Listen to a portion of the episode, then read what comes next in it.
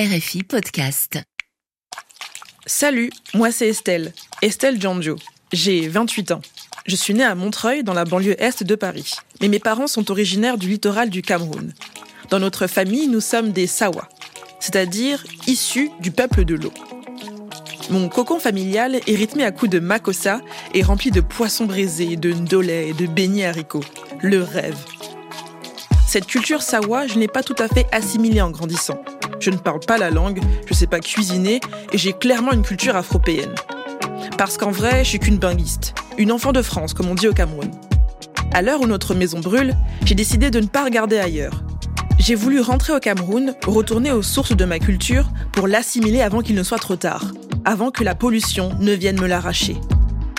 Alors attention, je ne suis pas une sauveuse qui vient dire aux Camerounais comment arrêter de jeter leurs déchets par terre ou dans le fleuve.